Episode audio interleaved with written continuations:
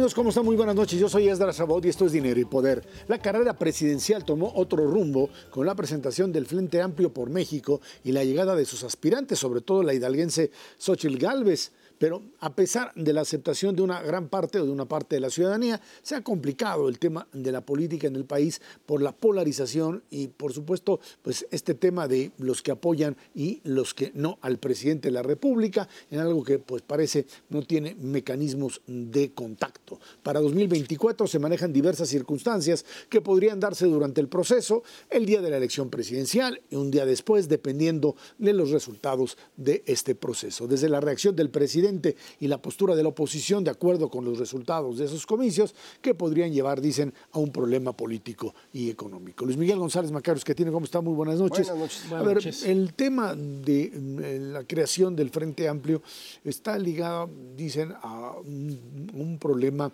primero de los partidos políticos que insisten en que pues se trata sí de una gran alianza, pero que cada uno de ellos realmente tiene un problema interno dentro de cada una de sus instituciones. Un PRI con Alito que está pues ahí perdiendo cada vez más eh, adeptos y que no sabe bien a bien qué es el poder que tiene, ¿sí? un partido Acción Nacional en donde Marco Cortés tiene el control, dicen, del partido, pero que internamente pues no sabemos bien a bien si hay la capacidad de manejo de los distintos grupos que lo integran y un PRD pues prácticamente que lucha por sobrevivir. Estamos metidos, Luis Miguel, en un, mm, eh, diría yo, eh, en una apuesta de los partidos para sobrevivir y buscar un candidato que les haga el milagrito.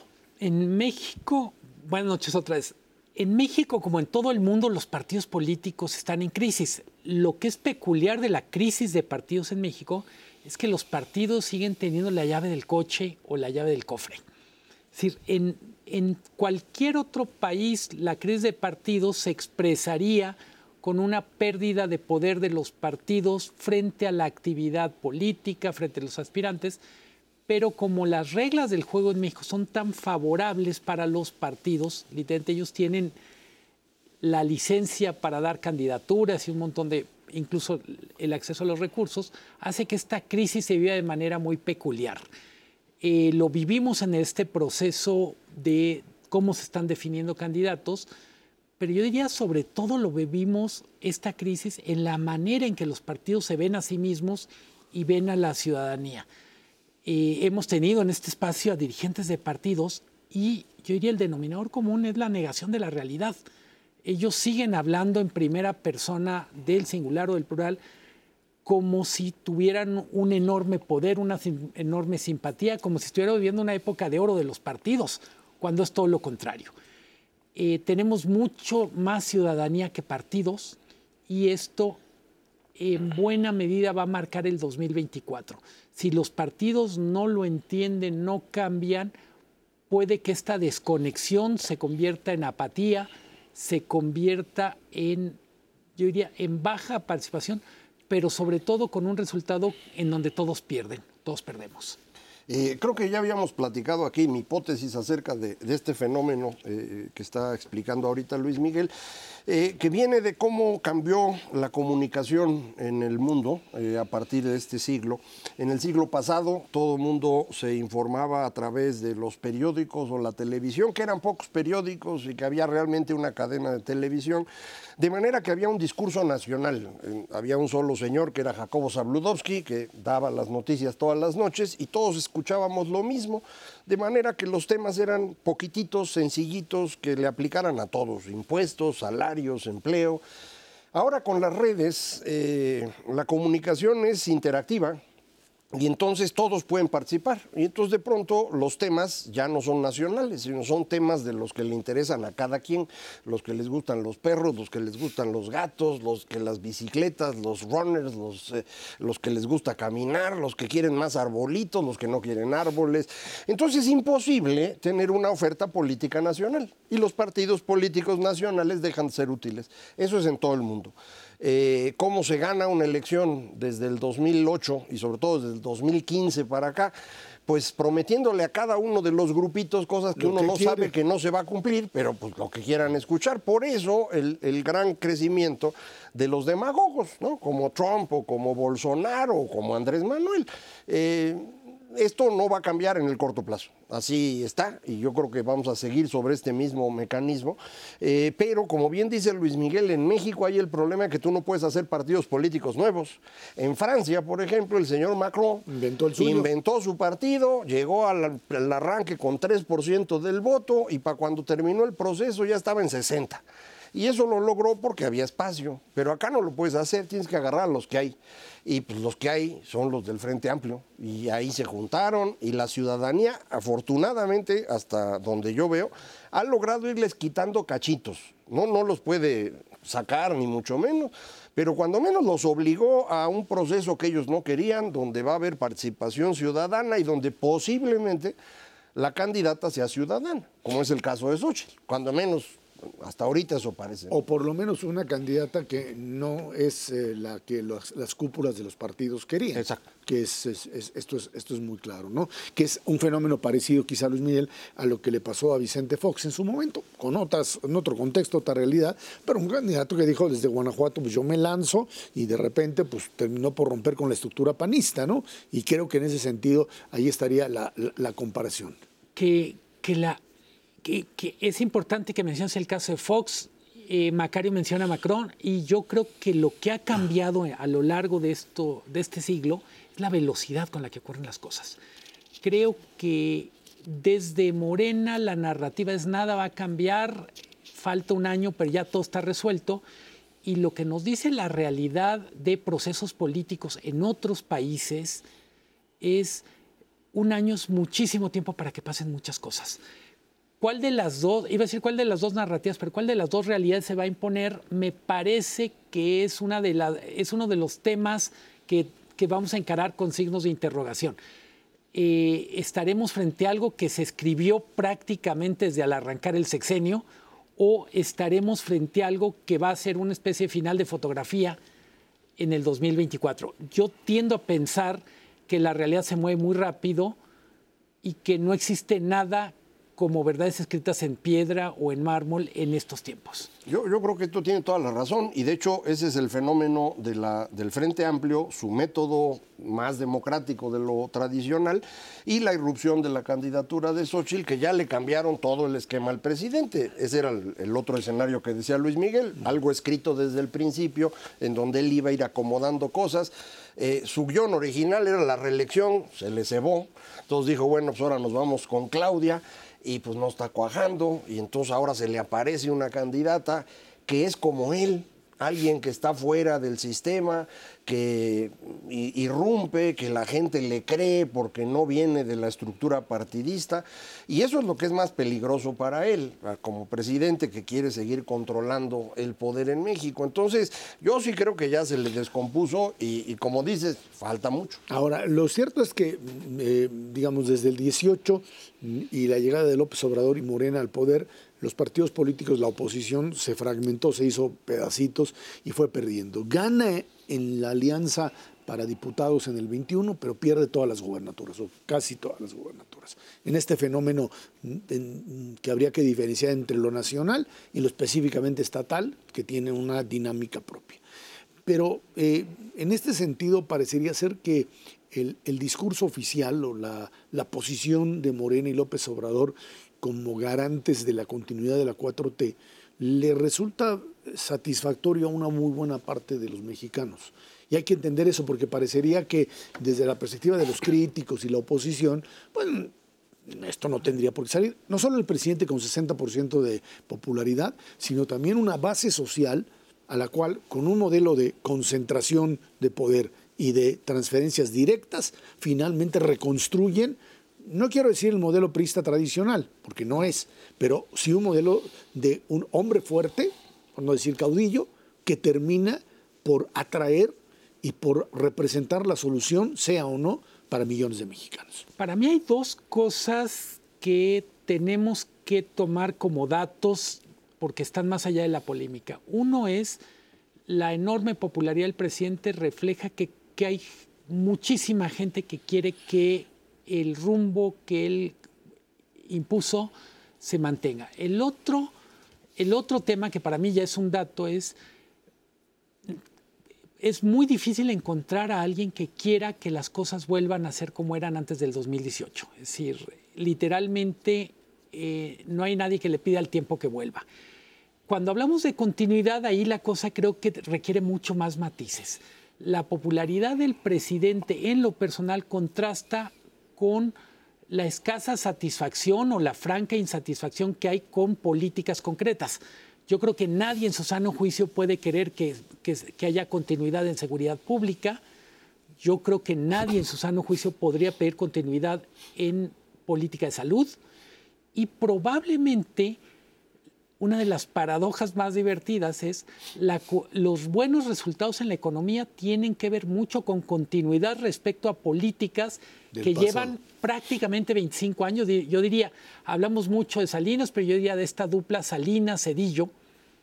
El tratado, tratado del TEMEC, el es el TEMEC más la disciplina en las finanzas públicas que creo que define más a Cedillo que a Salinas. Sí, claro. Yo diría, eh, la, la economía está dando resultados en parte porque ahí no hubo tantos cambios tan drásticos como hubo en otros terrenos. Es curioso porque decías, Luis Miguel, nadie quisiera regresar a lo que había antes de 2018, pero en economía sí. Es lo que acabas de decir. Lo que funcionaba era lo que estaba antes de 2018. Pero, lo, lo pero lo mantienes. Lo no, no lo mantuviste. De hecho, perdiste cinco años y cuando dejaste que empezara medio a funcionar, y con eso ahí la vas llevando. pero bueno, segundo, segundo, el 60% de popularidad no es una popularidad extraordinaria. Es la misma que tenían Cedillo, Fox o Calderón en el mismo momento del sexenio. ¿Te puedo interrumpir? Tercero, y con eso termino. ya. La profesora María Amparo Casar, a inicios de este mes, en Nexos, hizo un artículo donde suma los votos de la oposición y de Morena para 2021, 22 y 23, y resulta que en la suma la oposición tiene más votos que Morena y sus aliados. Entonces, así como que ganó, la, no, ha ganado nada. Entonces ya dije, ay, no, a ver, a ver, déjame, déjame, rebatir un segundito, Magario. Sí, nada más que hay un problema. Yo creo que estas sumas así, estás sumando este, cosas que son, distintas, pero que tienen una, una dimensión estatal o tienen una dimensión local y que si tratas de generalizarlo, pues sirve como campaña pero política, pero a mí me parece que eso no te va a definir una elección presidencial. Y segundo, eh, este ha sido finalmente un gobierno neoliberal en el sentido del manejo de finanzas públicas que es cierto, ya lo platicamos en otros programas, se utilizaron los recursos para obras que no son productivas, pero no se violó o hasta este momento no se ha violado, digamos, el llamado equilibrio macroeconómico. O sea, puedo tirar el dinero o puedo utilizarlo en lo que yo creo que es eh, productivo y no lo es, mientras simplemente no rebase los límites. Y es lo que han tratado de hacer. A ver, el, el hay dos cambios, yo diría uno en reversa, que es política energética, sí. pero hay un cambio que a mí me parece que es claramente positivo y es lo laboral. Ojo, lo laboral tiene mucho que ver con compromisos. Ese es, a ver, es aumento de salarios, es nueva justicia laboral, es democracia sindical, que, es que viene de arriba, que viene del TMC. Del ¿Qué es lo que iba a decir? Y que eh, curiosamente la agenda de política laboral tiene que ver con compromisos en el contexto del TEMEC.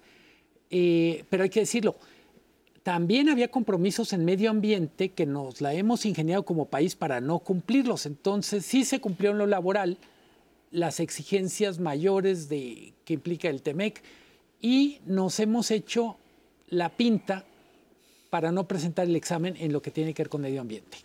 Eh, es porque es más difícil hacerlo. Es decir, en, cuestión laboral es muy difícil hacerte guaje cuando la huelga es contra una empresa estadounidense. En el otro caso, pues te haces tarugo y se apachurran otro jaguar ahí y no pasa nada. Eh, pero no es un gobierno neoliberal, es un gobierno criminal, es muy distinto. Ah, no, no, es que sí es importante decirlo. Es decir, para poder mantener supuestamente las finanzas públicas en orden, lo que se hizo es no gastar un centavo durante la pandemia, como lo hicieron todos los demás países del mundo, y después para poder financiar las pensiones y las eh, obras faraónicas, dejar a la gente sin vacunas, dejar que se desbarate toda la infraestructura. Eso no es neoliberal, mano. Es que usan la palabra con mucha flexibilidad. Pero en el sentido del manejo específico de políticas de mercado de mercado. Es política de mercado, simplemente. No estás, no estás en un modelo argentino en donde vas en contra de la estructura de mercado, en copar el Banco de México, etcétera. Y creo que en ese sentido, pues finalmente sabe muy bien cuáles son los límites de hasta dónde puede llegar. A ver, claramente relación con Estados Unidos no se ha tocado en lo fundamental. Autonomía del Banco Central no se ha tocado y yo diría el compromiso con presupuesto equilibrado no se ha tocado que se gasta muy mal dentro del margen que se tiene, creo que no hay manera de, decir que no. Vamos a hacer una pausa y de regreso platicamos con usted el superpeso. Ya ve usted que a pesar de todo, la moneda más fuerte, dicen, de América Latina y de otros lados por ahí. Esto es dinero y poder.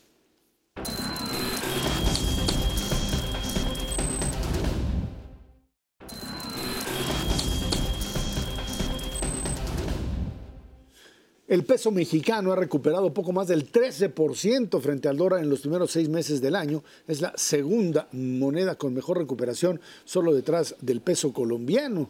Durante la segunda semana de este mes rompió la barrera de las 17 unidades y se ubicó en los 16.80. Analistas estiman que todavía podría bajar un poco más, pero no si antes de subir esto podría generar, digamos, un reacomodo a 17.40 para ubicarse, pues en esa más o menos en esos en esos niveles, ¿no? 16, 17 pesos por dólar. Veremos si esto funciona de aquí en adelante. ¿Quién gana, quién pierde? ¿Y por qué estamos en ese en ese, en, ese fenómeno. O sea, eh, yo entiendo que entramos en un eh, esquema de libre eh, flotación y que no hay mucha mano negra que meterle, pero si es cierto que durante la pandemia, pues los mercados internacionales nos llevaron la moneda hasta 25 pesos por dólar. Ahora parecería ser que estamos metidos en otro problema que muchos ven como maravilloso, es tener un dólar barato, y esto nos recuerda lo que sucedió en otras épocas cuando se fijaba la paridad del peso contra el dólar y entonces teníamos el dólar barato por decreto y luego la pagábamos. Aquí diría uno, bueno, pues eventualmente tenderá a moverse. El problema es si hay mm, razones internas mm, que puedan ser más importantes o de mayor peso frente a los mercados mundiales que parecería ser que manejan la moneda mexicana como una referencia, si no como el dólar, pero sí como una de esas monedas líquidas que se utilizan para comerciar más allá de lo que sucede en nuestro país, Macario. Eh, sí, esa es eh, realmente la explicación. Es un fenómeno global. El peso mexicano se utiliza para un montón de transacciones todos los días, 120 mil millones de dólares me parece que se mueven diariamente, eh, usando pesos me refiero. de ese dinero pues casi nada se mueve aquí en México. Entonces es el resto del mundo el que determina el valor. ¿Cómo lo determina el resto del mundo? Fundamentalmente en qué pasa con Estados Unidos frente al resto del planeta. Los que estamos en la órbita de Estados Unidos y los países latinoamericanos somos utilizados para ir compensando fluctuaciones del dólar. Por eso, lo que comentabas al inicio del bloque, eh, todas las monedas, salvo la Argentina, que es una pachanga aparte, todas las monedas latinoamericanas tuvieron una apreciación frente al dólar en los primeros seis meses del año. El más exitoso, visto de esa manera, sería Colombia, en segundo lugar México, pero los demás también. Es decir, los amigos del auditorio a veces piensan que el peso mexicano tiene un movimiento muy especial. No, Ahí van todas. A veces una queda un poquito arriba, a veces un poquito abajo. Eh, no nos conviene un peso demasiado fuerte, lo hemos platicado aquí, pero yo entiendo que para los viejitos del auditorio y los aquí presentes, pues el, este dólar, el, dólar eh, cuando se movía, pues era la época del sufrimiento, ¿no? Las grandes devaluaciones. Eso ya no va a pasar ahorita. Tenemos movimientos todos los días, pero no ajustes de ese tamaño, entonces no hay por qué angustiarse.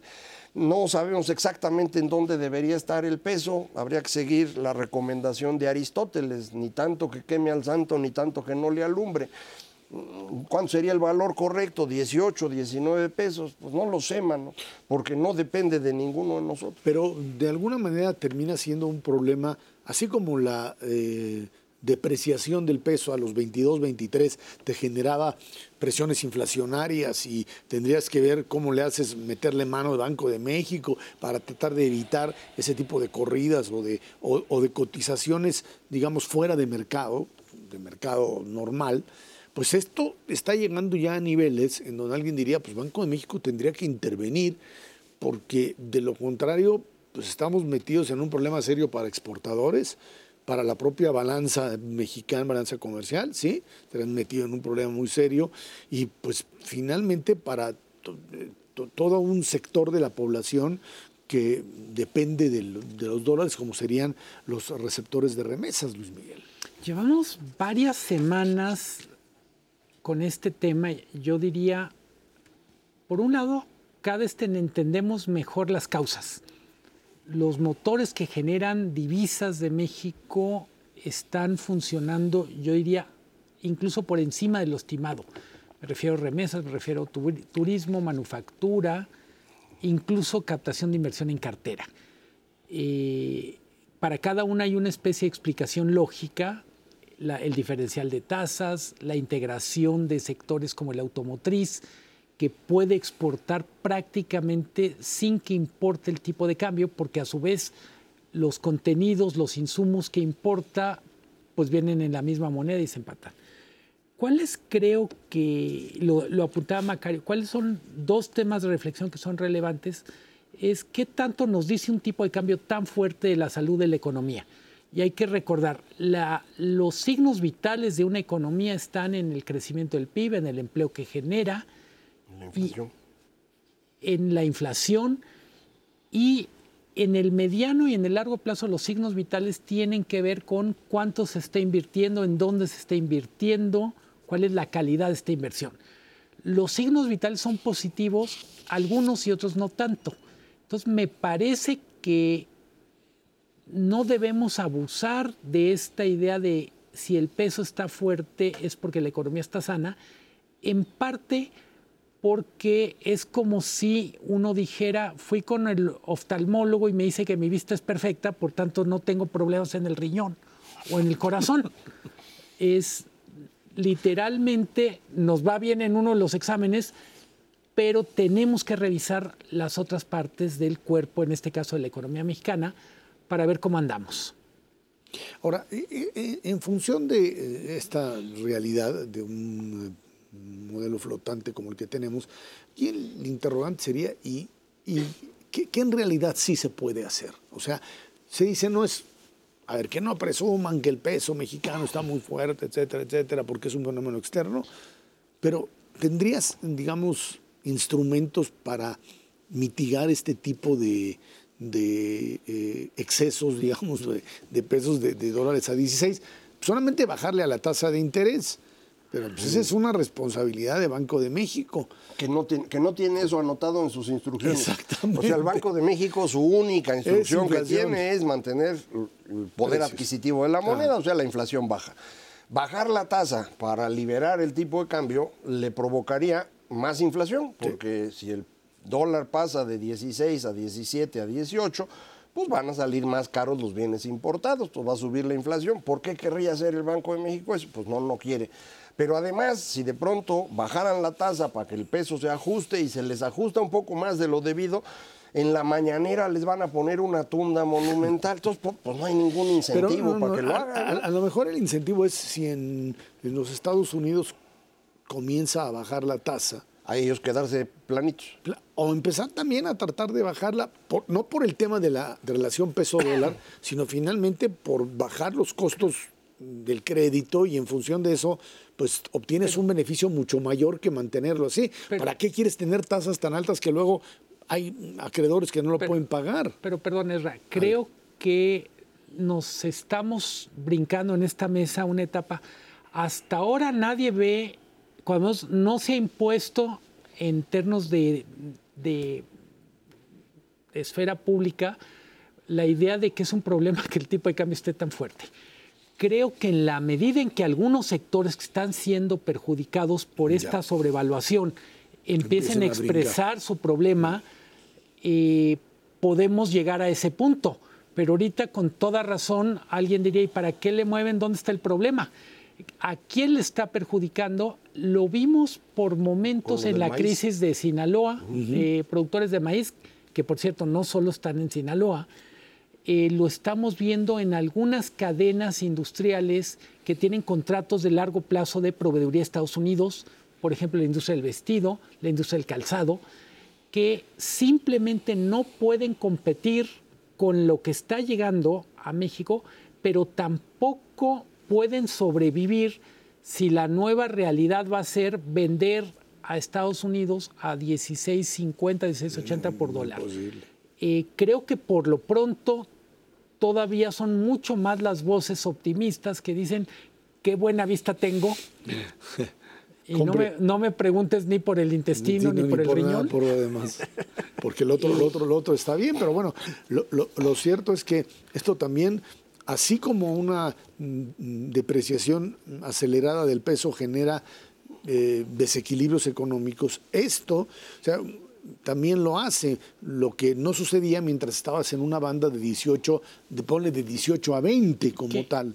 Que una, un atributo que me parece que una cualidad que debe tener la moneda es que su valor sea predecible en el tiempo en la medida en que todos estamos diciendo, nadie vio venir que a estas alturas iba a estar abajo de 17, pues uno dice, evidentemente eso, más allá, esto no es una economía de casino, entonces no es para apostar, es para poder prever con seis meses, con un año, con dos años de anticipación. Sí, las empresas para hacer sus presupuestos en noviembre, diciembre, incluso en enero de este año ya, veían en las estimaciones de todos los colegas el, tipo de cambio más bajo que había era 19.30. Entonces todo el mundo hizo su estimación con 19.50, cuánto voy a vender, cuánto voy a comprar y con eso la voy librando.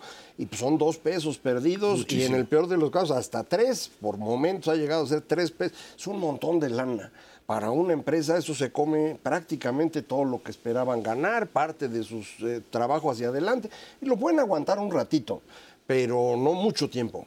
Si esto sigue así, pues van a tener que tomar acciones para equilibrar sus cuentas. Esto puede significar despedir personal, subir precios en pesos para con eso equilibrarse en el mercado interno, ver qué hacen para traer cosas del exterior baratas y venderlas fuera.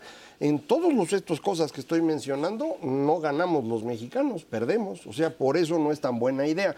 Pero tiene razón Luis Miguel, eso lo pensamos nosotros. La mayor parte de los mexicanos está feliz con el dólar a 16.80 o pues sí, Ahora sí que dicen compren dólares y vayan y gasten barato, mientras aquí, mientras tengan por supuesto el dinero, el dinero para hacerlo. Vámonos a una pausa y de regreso platicamos con usted sector salud, uno de los sectores más golpeados en esta administración y que ha generado un problema muy serio para millones de mexicanos. Regresamos aquí a Dinero y Poder. Muchas gracias.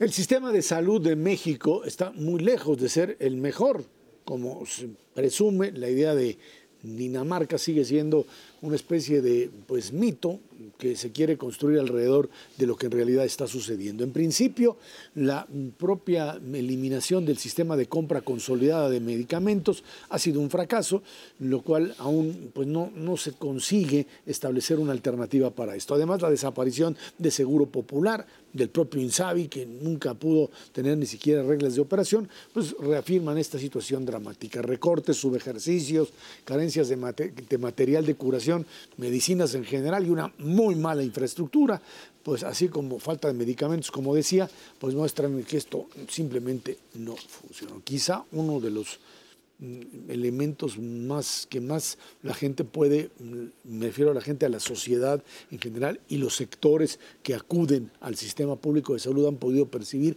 es el deterioro de algo que no era ningún paraíso, no era ni Dinamarca, ni Noruega, ni Gran Bretaña, ni los Estados Unidos eh, sabíamos las deficiencias que había, pero había un reconocimiento de lo mismo, un intento con este mecanismo de compras consolidadas de reducir la cantidad de medicamentos que eh, estaban escasos o no existían, eh, y de repente se opta por cancelar todo, romper todo, empezar de cero, y lo único que se genera es, por un lado es cierto, una, menor, menor cantidad de recursos en el sector salud, pero también aquellos que finalmente se dirigen, parecería que están dirigidos pues no sé hacer qué.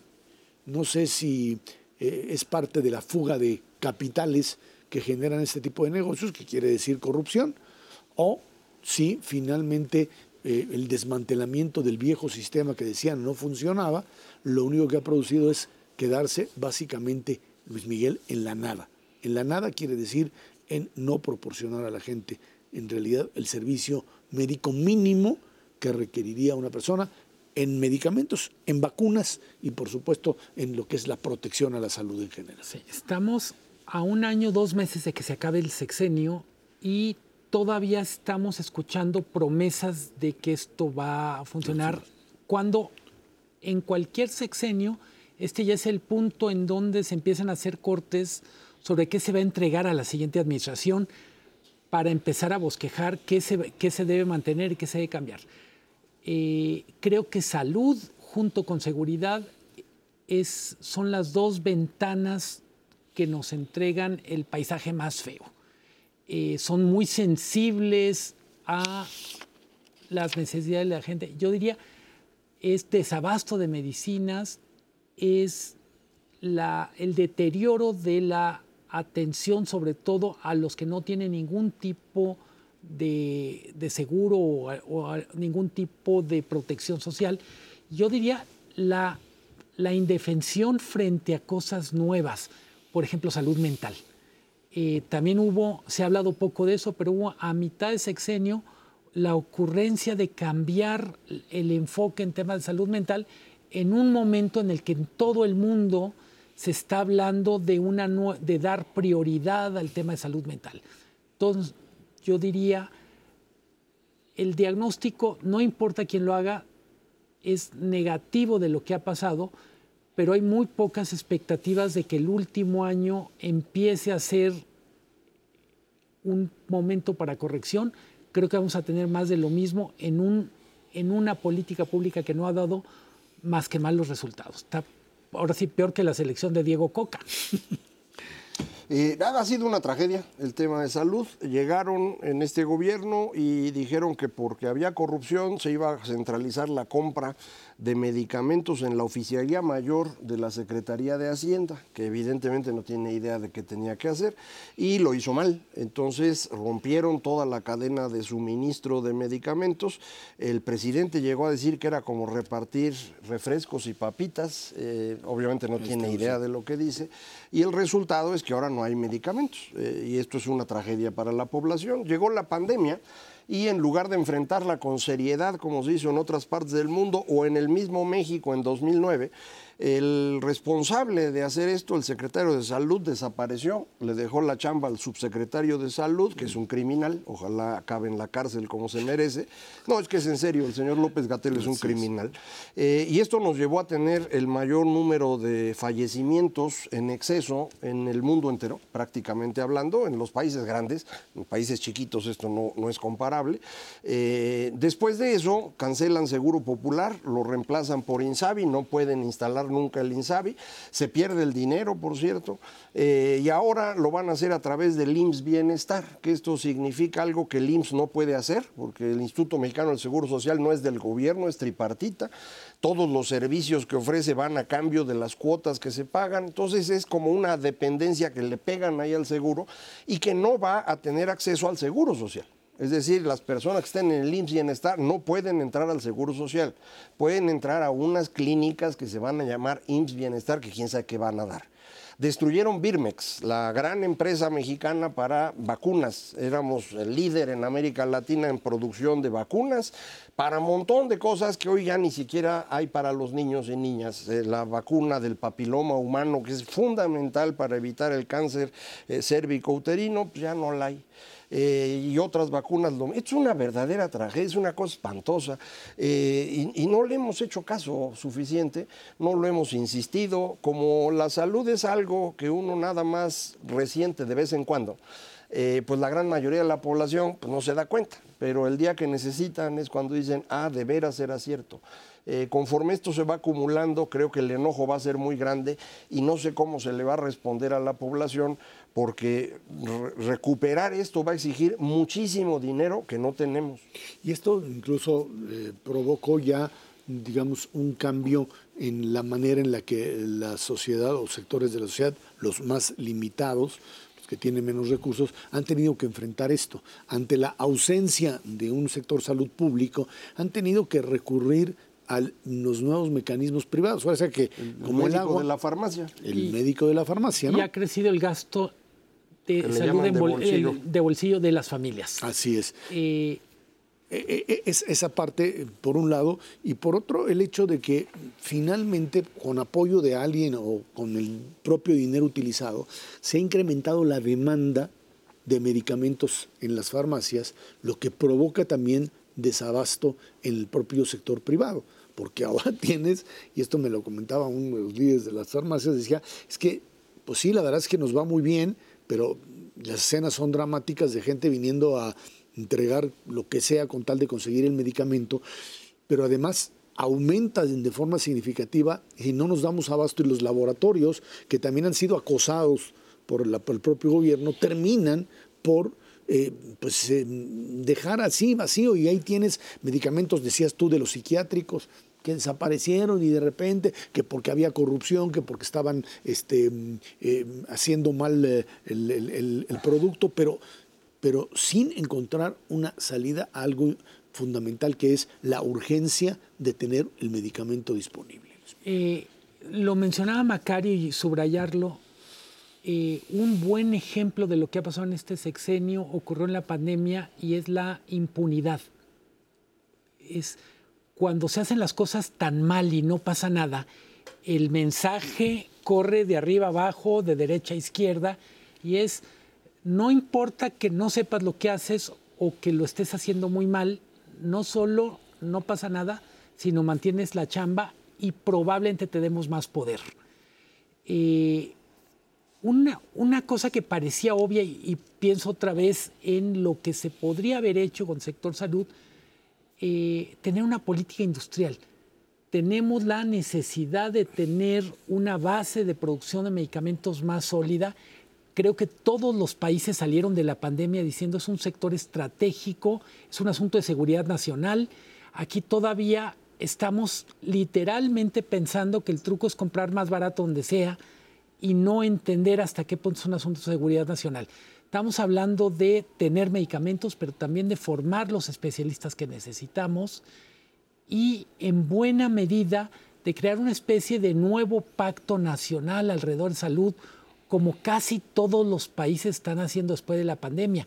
Hay una reflexión que es no podemos seguir tratando al sector salud como se trataba antes de 2020.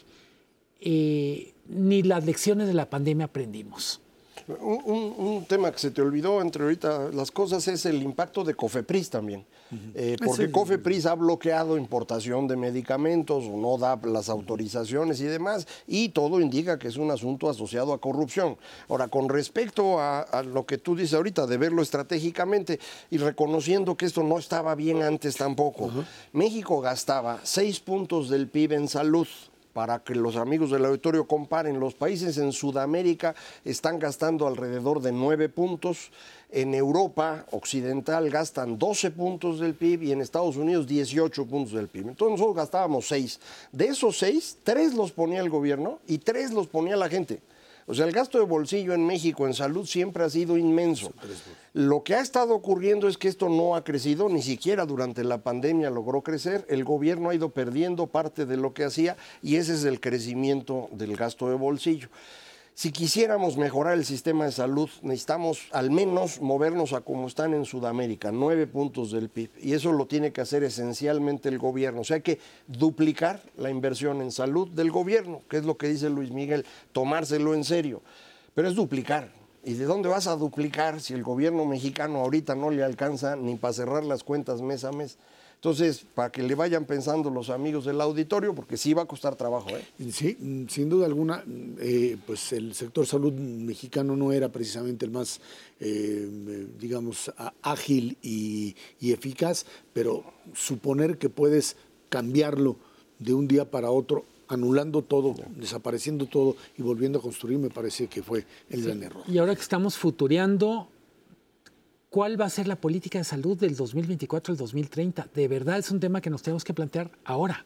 Y eso para los señores candidatos. Vámonos a una pausa y de regreso. Inflación, el aumento de precios, que es lo que termina finalmente de reducir el ingreso real de las personas. Esto es dinero y poder.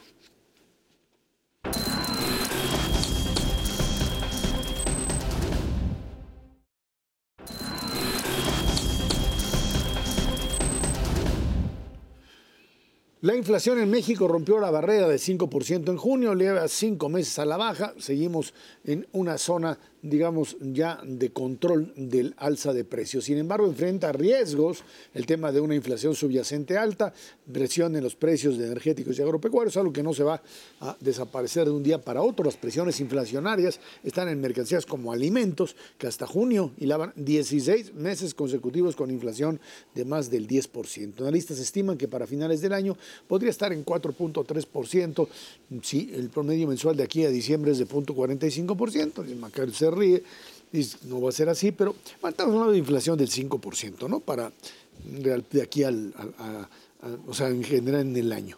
Eh, con una tasa de interés positiva, muy positiva, el año que entra a los a todos los que tenemos dinero en el banco invertido, nos va a costar de impuesto, importante decir, porque habrá, habrá por primera vez en mucho tiempo un interés real que habrá que grabar. Si lo que tienes es una tasa que te da el 10% con inflación de 5, te van a cobrar impuestos sobre ese 5% que es ganancia y no es pérdida. Eso ha sucedido en muchas, en muchas ocasiones. Ahora, a partir de ello, eh, está el tema de, por un lado, salarios que han crecido, salario real que está por encima de inflación, ¿sí? Y que de una u otra manera, pues uno diría, esto quiere decir que la economía mexicana es más productiva, porque si subes y no hay inflación, a ver, explícamelo. Eh, eh, es un problema de tiempos, eso. Ah. es un problema de tiempos. Tienes toda la razón. Ha subido el salario real, el que mide el Instituto Mexicano del Seguro Social, que es prácticamente todo el sector formal de la economía. Hay un incremento importante. Eh, hemos tenido en, los, en las negociaciones de contratos colectivos incrementos del 10% en términos anuales, con una inflación que estaba entonces en el 8%. Entonces, es un incremento real. esto eh, eh, está resultando en buena medida de la presión que hay en ciertas zonas del país por conseguir mano de obra para mantener la operación de la exportación. Ese es esencialmente el jalón que hemos tenido en sector agropecuario, en manufacturas, no es general en el país. Eh, y este incremento, sobre todo con un tipo de cambio tan, un peso tan fuerte, eh, se está convirtiendo en pérdidas de las empresas. Y decía yo en el bloque anterior, las empresas van a tener que hacer algo para compensar. ¿Qué hacen? Subir sus precios. ¿Qué va a ocurrir? La inflación no va a bajar tan rápido y entonces se va a ir comiendo el aumento que al principio se veía muy bonito y se va a ir desapareciendo en el tiempo. Eh, no sabemos cuánto va a ser, en dos semanas sale la inflación del mes de julio, con eso vamos a poder tener ya los datos un poquito más claros, eh, pero pues esto yo creo que es todos los meses se está revisando qué va a pasar con tipo de cambio, qué está pasando salarios contractuales. Eh, la verdad es que en, en lo de inflación también le han fallado todos los colegas muchísimo, igual que ocurrió con el tipo de cambio. Entonces, pues, todo muy tranquilo. Eh, más que hilar sobre el punto en el que va Macario, poner otro elemento que está cuando me, hablando de cosas raras. Es en China ya hablan de deflación de precios al productor, en Estados Unidos hablan de deflación de precios al productor. Y cuando digo cosas raras es, evidentemente nadie lo veía venir que a estas alturas del año, vamos a decir, empezando el segundo semestre, estemos ya empezando a ver señales de una, una especie de fuerza de gravedad o, una fuerza antiinflacionaria en dos economías tan poderosas, tan importantes como es China y Estados Unidos. ¿Qué tanto de estos vientos deflacionarios de precios al productor van a llegar a México? Para mí es una de las preguntas que son muy relevantes para los próximos meses. Eh, yo disiento de Macario en el sentido de los salarios.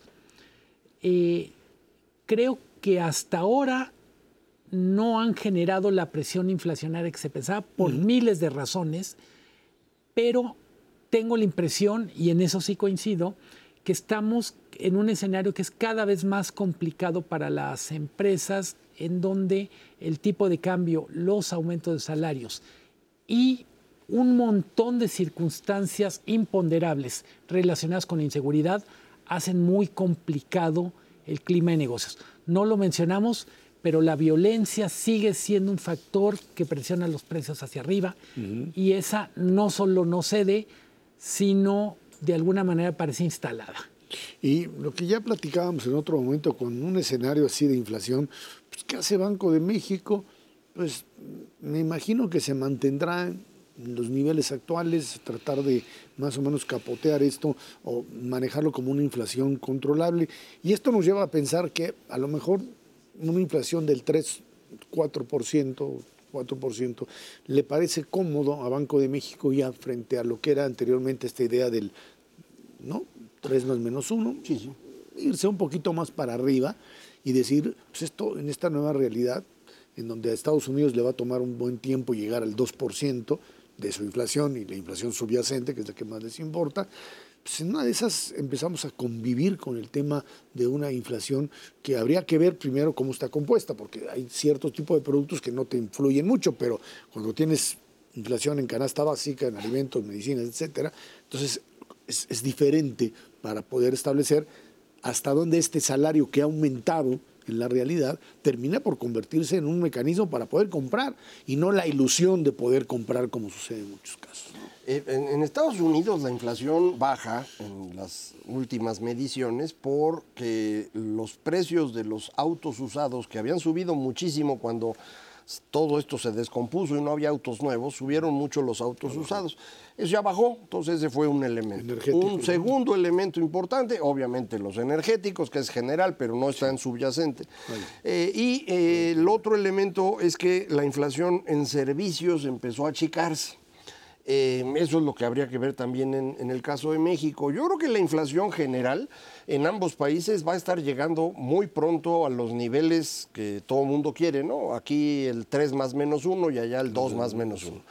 Pero la inflación subyacente no, eh, porque esa es la que se va a hacer más lenta. Y ahí es donde no sé qué van a hacer los bancos. Eh, en Estados Unidos hay una presión muy grande a que la Reserva Federal baje sus tasas para que la actividad económica continúe. Y en México, pues nosotros estamos aquí argumentando que baje sus tasas para que el tipo de cambio sea más decente. Entonces hay, hay presión.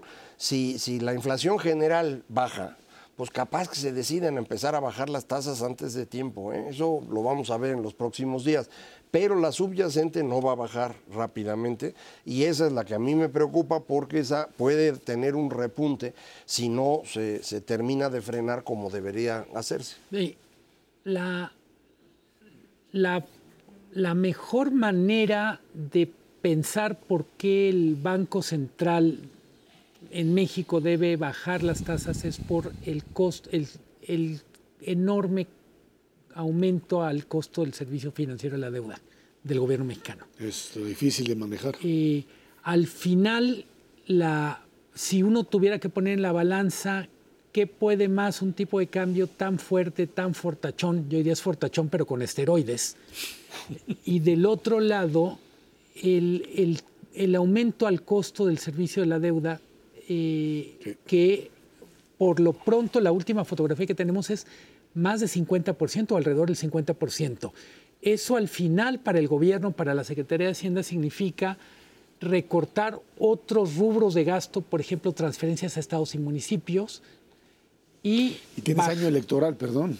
Entonces, al final yo digo, si no lo hace, si el Banco de México no está preocupado por el tipo de cambio, que se preocupe por lo que está pagando el gobierno en forma de servicio a la deuda. ¿Por qué le preocuparía eso al Banco de México? No es su chamba, mano. No, bueno, pero sí, yo entiendo Yo que sé su- que porque en las mañaneras Porque- nos insultan, No, pero no, fuera no, de Pero no, porque van en el mismo barco. Pues, No. a ver, es su pero, chamba. pero sí, está bien. No, yo entiendo que no es su trabajo. No es como en Estados Unidos que está ligada eh, inflación con, con este, Inflación, crecimiento y sistema financiero, las tres financiero, las tres están ahí eh, metidas.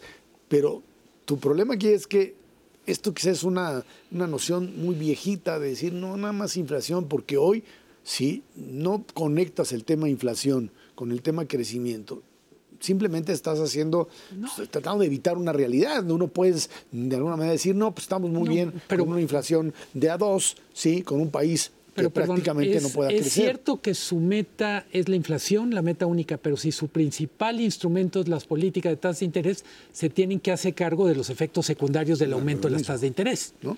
¿O no? No, yo digo que por qué el banco, si, si, si el gobierno tiene problemas de financiar su deuda, que el gobierno cuide su deuda bien.